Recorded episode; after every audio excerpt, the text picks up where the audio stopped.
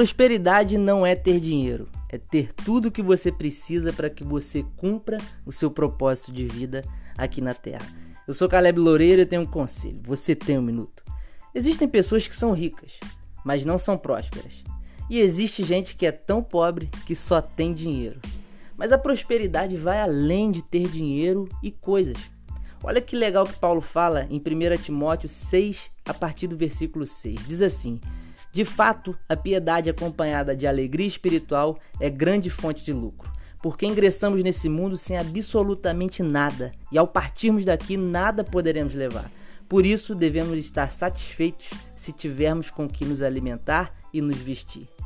Vivendo o seu propósito, você vai ajudar a caminhada de alguém.